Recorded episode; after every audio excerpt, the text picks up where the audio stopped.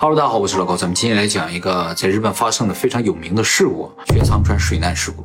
这个事故有名有两个原因啊，一个就是这个事故非常严重，造成十三个人的丧生啊，其中有四名是儿童。还有一个原因呢，就是这个事故当时整个过程啊是被电视台的记者拍摄下来了，所以这十三个人的死亡过程呢是完整记录下来的。后来在电视上也有播放，在网上也是可以找得到的啊。那么首先呢，就先给大家看一下录像，大家可以看到有十几个人啊，男女老少站在一条很急的河的中间啊。那么短短几个小时之后，这十三个人呢就不在这个世界上了啊，就是这样一个非常悲惨的事故。接下来呢，我们给大家讲一下这个事情前因后果。其实对于大部分人来说，还是挺有警示意义的。这个事故呢，是发生在日本神奈川县一个叫玄仓川的地方，就是一条河。一九九九年八月十三日啊，正逢日本的盂兰盆节。可能有些人知道啊，日本的盂兰盆节是夏季最大的一个节日啊，大部分公司可能会放假一周，所以有些人就会利用这个长假呢，带着家人一起出去玩。其中一个非常热门的旅游项目呢，就是露营，特别是到河边露营嘛，有山有水的，所以非常有人气。那么八月十三号这一天呢，就很多人到玄仓川来露营啊。但其实玄仓川这个地方是不允许露营的啊，只是大部分人可。可能并不在乎啊。那么当天到河边来露营呢，有一个特别大的家庭啊，有二十五个人，就是好几个家庭组在一起一起来玩啊，就包括一些亲戚朋友。这二十五个人中呢，有六个是小孩，有两个还特别小啊，就小婴儿那么大。那么这个二十五人大家庭呢，在当天一大清早呢，就到了这个河边，并在河中间的一个陆地上呢安营扎寨了。这个陆地其实就是河水冲刷出来的这么一个河中岛。当时这条河几乎没有什么水，与其说河，不如说是一条小溪。搭好帐篷之后呢，他们就开始烤肉啊、喝酒啊、唱歌啊、钓。鱼啊，各种玩耍啊，但是到了下午三点钟的时候呢，情况发生了一些变化，就是天气呢从晴转阴了，感觉要下雨。这个时候呢，玄仓川上游有一个大坝啊，这个大坝的工作人员呢就开始在这个河边啊巡视检查，看看有没有人在河边玩耍啊。因为我刚才说了，这个地方是不允许露营的啊，就是一旦下雨了，河水可能涨，会产生危险，所以呢，他就开始驱离河边这些露营的人。那么这个工作人员当时也发现了这个二十五人大家庭，当时用大喇叭喊，让他们赶紧撤离啊！喊完了之后呢，他就到下一个地方去继续驱离这些露营的人啊。工作人员这么一喊吧，大部分人其实也就撤了啊，因为也到下午三点多钟了嘛。大部分家庭其实没有打算在这儿过夜的，正好也就到了该回去的时候，所以啊，大家就也没有什么怨言就撤离了。但是这个大家庭不一样啊，他们打算当天住在那个地方。就这样，到了晚上七点钟，这二十五个人中有四个人，他们是一个小家庭的啊，就离开了，因为他们当天没有打算在那儿住嘛，所以就提前走了。 몰라. 这四个人走的时候，其实雨已经开始变大了啊！而就在这个时候呢，玄仓河上游的大坝发出了泄洪警报啊，就是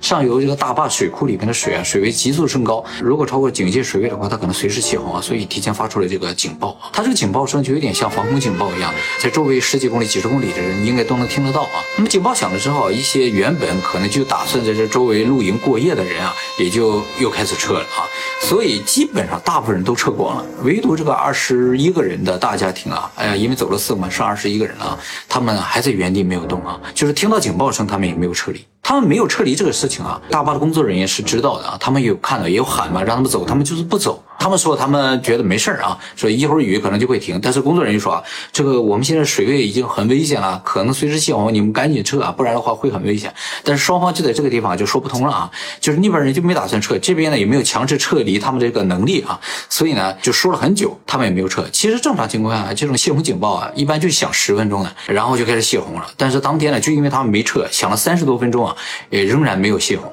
后来实在是因为水位涨得太高了啊，这个大坝这边呢也没有什么办法，于是紧急联系了警方，就有请警察过来把他们请走。警察是过了一个多小时赶到现场的啊，呃，因为那个地方是比较偏僻啊，所以警察局可能离那也很远。警察到了之后呢，也开始进行这种口头的劝离啊，说希望他们赶紧离开，因为上面随时有可能泄洪啊。但是这家人意思就说啊，我们无所谓，我们就打算在这儿过夜了啊。说到这，大家可能会觉得有点奇怪，为什么这家人这么坚定的要留在这个地方呢？他们有什么不离开的？理由嘛，其实呢也没有啊，主要原因是这些人都喝了酒。因为大家知道，人喝了酒之后呢，尤其是从早上开始喝，一直喝到了晚上啊，人可能就处于一种无法正常理性思维的这么一个状态。所以你跟他们说什么，他们可能也都听不进去啊。他们觉得你在开玩笑，或者是你故意把一个很小的事情说到很大，他们可能会有这样的理解。所以呢，就是不肯离开啊。所以大家也不要觉得太奇怪，其实任何人喝醉了都有可能出现这样一种状况。那么这家人判断这个事情没有多大的，还有一个原因就是这个水位确实没有怎么涨。啊，就是他们旁边那个河啊还是小溪的状态，就下了很长时间雨还是小溪的状态，所以他们认为就这样一个状况下了好几个小时，也就这样而已嘛，是吧？我们站的这个地方还是挺高的，所以就没有什么危险啊。他们可能是基于自己这样的一个判断啊，眼见到了这个情况的一个判断。那么警察到来也不是完全没有作用啊，这二十一个人中有三个人在当时离开了，所以最终剩在岛上是十八个人。后来警察发现这十八个人是实在劝不动了，于是就离开了啊。就这样到了第二天早上六点钟，上游大坝的水位已经超过了危险界限，于是就开始泄洪了。而在泄洪这个时候呢，这十八个人还在河里，还在这个岛上啊。啊，当然也不是说一泄洪啊，这地方就会被冲掉啊，他们之间还是有一定距离的，水位上涨的速度还是比较缓慢的。听说泄洪了之后呢，这十八个人家的亲戚哈，就是走的那几个人，说这几个人还没走呢，就马上拨打了消防救援电话啊，说希望呢消防人员去把他们给拖出来，就是他们就算不走，你把他们给拉出来啊，就一定要让他们离开。上午九点钟，消防人员赶到现场，说这十八个人所在的那个岛啊，已经不存在了，就已经被水淹了。而他们也有尝试渡河了，但被困在河中间。这个时候的水位大概就到他们腰附近了，一米左右了啊。按照救援人员的说法，就是一米左右。如果这么急的水流的话，他们是真的动弹不得的。所以大家看到影片中这十八人就站在那儿一动动不了。消防人员看到这个情况啊，首先是这样计划，就是让几个救援人员啊先过到河的另一面啊，就然后呢拉一根绳子过去，然后两边呢拖着这个绳子，让这些人抓住这个绳子啊走到岸边来啊。但是由于河水太急啊，救援人员尝试了几次都没有能够成功过河，于是消防又拨打了专业的救援电话啊。像日本啊，消防是处理一般老百姓正常的，比如着火啊一般的一些危险情况，他们去可以解决。但是像这种非常专业的情况，他们解决不了，因为他们也尝试过河了嘛，没有成功。于是呢，就找了一个专人来啊。专人来的时候又过了一个小时，专业人员赶到现场，首先判断啊这个情况也许只能用直升飞机了啊，所以呢就联系了直升飞机那边。但是直升飞机那边说啊，就是当天由于雨太大、风太大，直升飞机呢也无法靠近那个地方，所以这个这个方案呢就被放弃了。后来说能不能用救火车啊？大家都看过救火车，上面都有个悬臂嘛，那个悬臂可以伸得很长，也可以伸得很高啊，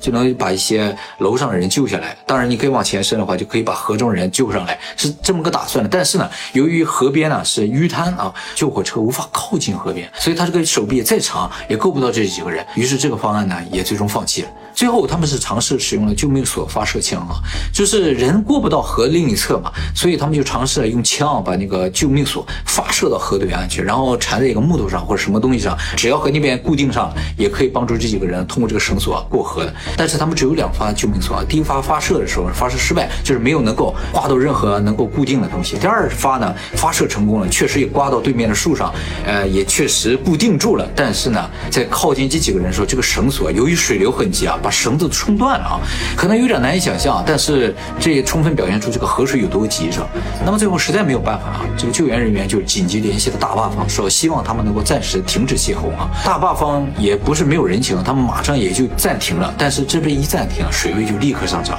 这个速度非常的快啊。就是大家可能会想，哎，当天这个雨下的有多大？其实也不是说这个地方下雨有多大，是因为这个上面这个湖啊，集合整个这一大片地方所有的水都流到这个湖里来，那这。这整个这一大片都在下雨，这个水涨的速度就是非常惊人的。结果就是大坝暂停泄洪，仅仅五分钟之后，这水位就再度越过了警戒水线，所以他不得不再次开始泄洪。他不泄洪的话，就可能决堤啊，就整个下游平民百姓的房子就会被淹掉，所以他必须去泄洪。再次泄洪开始过了仅仅不到三十分钟，也就是上午十一点三十分的时候，这个河的水位呢就已经达到了两米深啊。这十八个人呢就再也站不住了，于是就被水冲走了。就在他们被冲走的时候，有一位父亲啊，用尽全身的力量把他自己的孩子用力抛向了岸边，虽然没有抛到岸上，但是很幸运的是有救援人员奋不顾身跳到河里去把这个小孩捞起来了，所以这个小孩呢最终是获救了，而剩下十七个人呢直接就被大水带走了。那么最后知道的是，这十七个人中有三个大人一个小孩呢是被水冲到了一个比较浅的地方，意外获救了，就是运气非常的好，而剩下十三个人就找不到了。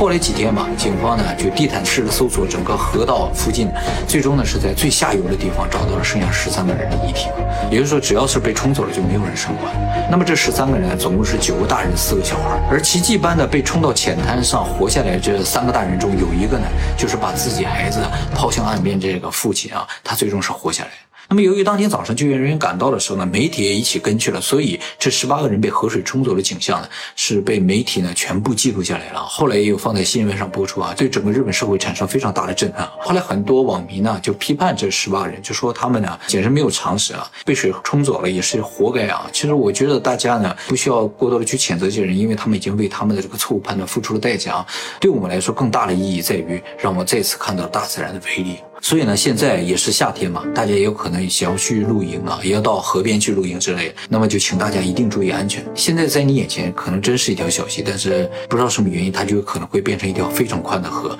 你这一生都无法渡过的河。其实日本这边每年夏天的时候都会出现很多的水难事故啊，我想别的国家应该也是有的。那么日本这边有做统计啊，那水难事故最多是出现在海上，大概占一半，而第二大发生水难事故多的地方就是河流啊。其实河流这种危险性真的是很隐性啊，因为河水上涨啊，真的有时候和你现在所在这个地方的天气没什么关系。比如说你在这个地方天气非常好，也没有下雨，